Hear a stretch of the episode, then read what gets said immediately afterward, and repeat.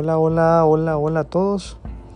Hoy en la clase de comercio electrónico estuvimos conversando con los chicos las diferencias entre un producto y un servicio.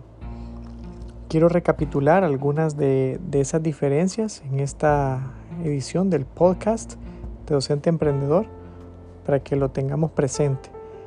El producto, decíamos, está caracterizado porque es algo tangible y es algo que se entrega. Es decir, que quien lo adquiere pues cuenta con él para usarlo en el momento que quiera, puede prestarlo y puede alquilarlo, etc.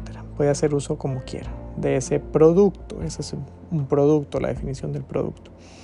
Ahora el servicio casi siempre está delimitado por una característica particular. El servicio tiene una duración de tiempo que se pacta al comienzo de la prestación del mismo.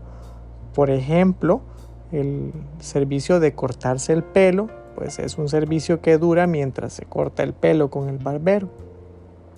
Platicábamos que estos son eh, servicios y productos tradicionales pero que ahora en este esquema, en este nuevo esquema tecnológico que nos arropa, eh, pues hay productos digitales y servicios digitales. Y esa era la conversación que teníamos en donde pues la tarea era definir, identificar y ejemplificar productos digitales y también servicios digitales. En la siguiente grabación, el siguiente episodio, pues vamos a conversar sobre eso. Así que pendientes.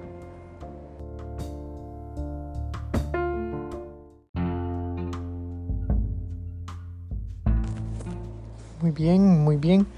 Una vez analizado un producto tradicional y un servicio tradicional, entonces podemos pensar en la evolución de estos dos hacia un esquema completamente digital.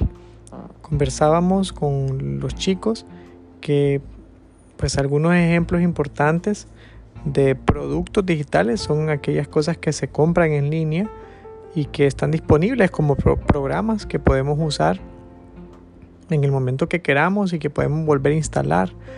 Podría ser un software de diseño o alguna licencia para alguna aplicación de arquitectura o de ingeniería civil. Pues ese es un producto digital. Ahora, un servicio digital podría ser algo, así como hablábamos al principio, la analogía con los servicios tradicionales, algo que pagamos en línea a lo que tenemos acceso durante un periodo determinado, como por ejemplo alguna cuenta premium de streaming de música o algún servicio de streaming de video eh, en línea, ¿verdad? Que lo pagamos mensualmente y pues tenemos acceso durante ese mes. Eh, conversábamos que estos servicios en los que se paga para, poder ver durante el mes contenido, eh, pues son servicios digitales y un producto digital podría ser la compra de una película a través de alguna de estas plataformas en donde pues yo puedo ver la película cuando quiera, ¿verdad? Las veces que quiera y la puedo compartir con alguien más, siempre y cuando esté utilizando mi cuenta, ¿verdad?